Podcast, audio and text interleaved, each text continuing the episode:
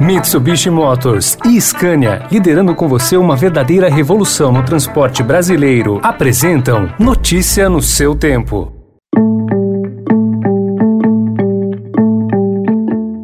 Olá, seja bem-vindo, seja bem-vinda. Começa agora mais uma edição do Notícia no seu Tempo. Esse podcast é produzido pela equipe de jornalismo do Estadão para você ouvir em poucos minutos as principais informações do jornal. Entre os destaques de hoje, Bolsonaro prega desobediência ao STF e partidos debatem impeachment. Presidente do Supremo, Luiz Fux, fará hoje pronunciamento em resposta a ataques. E quatro partidos consideram inconstitucionais mudanças sobre as redes feitas por Bolsonaro e vão ao STF contra a MP do Marco Civil. Esses são alguns dos assuntos desta quarta-feira, 8 de setembro de 2021. Estadão apresenta Notícia no seu tempo.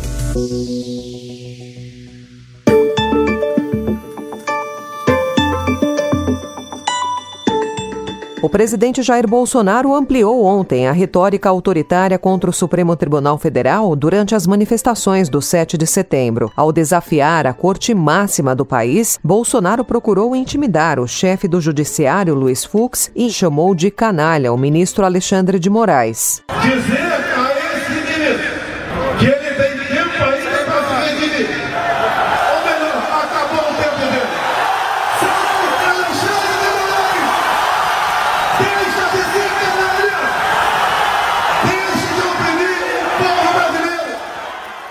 Em São Paulo, Jair Bolsonaro disse também que não vai obedecer nenhuma decisão que parta de Moraes, que é relator das investigações que atingem diretamente o presidente e seus aliados, como os inquéritos das fake news e dos atos antidemocráticos. E aquele que pensa que com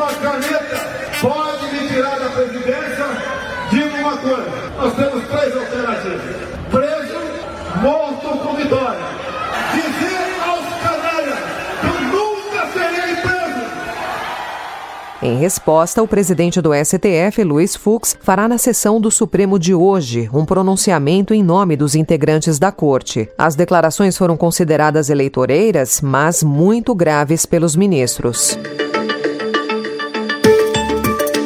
A reação imediata veio da classe política. PSDB, PSD, Solidariedade e MDB se mobilizaram para discutir um novo pedido de impeachment contra o chefe do executivo. A executiva da legenda tucana foi convocada pela primeira vez para discutir o tema em uma reunião marcada para hoje.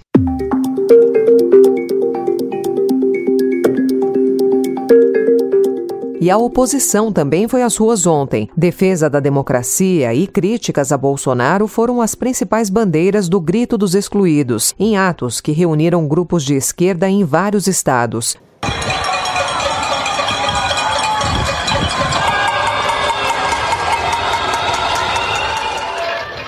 Diversas capitais registraram panelaços em resposta às manifestações bolsonaristas.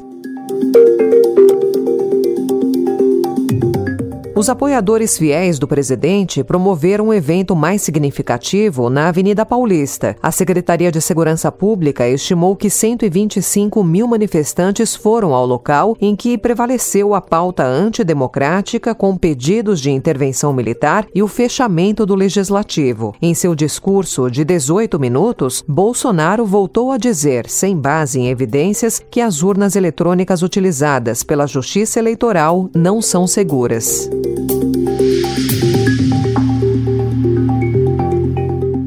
Os atos na Avenida Paulista e no Vale do Anhangabaú não registraram nenhum caso grave de violência ou de transgressão de policial militar da ativa. Apesar do público elevado em algumas cidades, nas redes sociais a oposição dominou os principais assuntos sobre o 7 de setembro, conforme levantamento da empresa de análise digital Novelo Data. E ainda na política, o PSB pediu ontem no STF a suspensão da medida provisória que altera o marco civil da internet e limita a remoção de conteúdo nas redes sociais, assinada na segunda-feira por Jair Bolsonaro. PT, PSDB e Solidariedade devem fazer o mesmo. Notícia no seu tempo. As principais notícias do dia no jornal O Estado de São Paulo. E em 20 segundos, o destaque de economia e a decisão do México em descriminalizar o aborto. Desbravar um terreno difícil, apreciar paisagens ou encontrar novos destinos. Não importa o destino que for explorar, a Mitsubishi Motors tem um 4x4 para acompanhar qualquer aventura. Conheça os modelos em mitsubishimotors.com.br.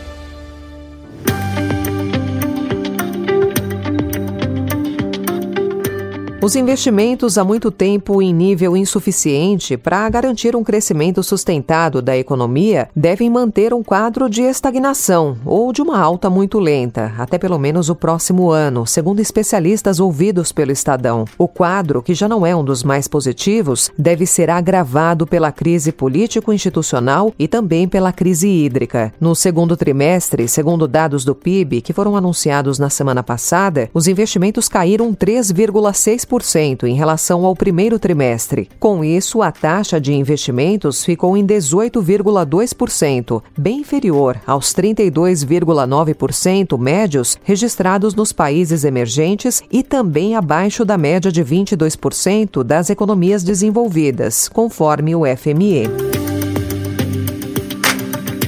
Em entrevista exclusiva ao Estadão, Santiago Cornejo, que é diretor de engajamento com os países do COVAX Facility, que é o consórcio que reúne as nações para a aquisição de vacinas, disse que para frear a pandemia do novo coronavírus é imprescindível garantir que as vacinas cheguem a todas as nações de forma igualitária. Segundo ele, o primeiro passo é imunizar ao menos 20% da população de cada país, que é a faixa que concentra as pessoas de alto risco. Mas o mundo está longe longe dessa meta. Cornejo explicou que até agora 40% da população global recebeu ao menos uma injeção, mas nos países de baixa renda, por exemplo, só 1,8% da população teve a chance de iniciar a vacinação. Notícia no seu tempo. A partir de agora, não se poderá, sem violar o critério da Corte e a Constituição, processar a mulher alguna que aborte en los supuestos que ha considerado válido este Tribunal Constitucional. A Suprema Corte do México aprovou ontem, por unanimidade, a descriminalização do aborto. A decisão ocorre no momento em que uma onda feminista vem transformando o país, onde as mulheres já ocupam metade das cadeiras do Congresso. A medida também contrasta com as restrições à interrupção da gravidez aprovadas recentemente do outro lado da fronteira, no estado americano do Texas. Embora o aborto continue ilegal na maior parte da América Latina, quatro países já permitem o procedimento em prática praticamente todas as circunstâncias no início da gravidez: Argentina, Cuba, Uruguai e Guiana.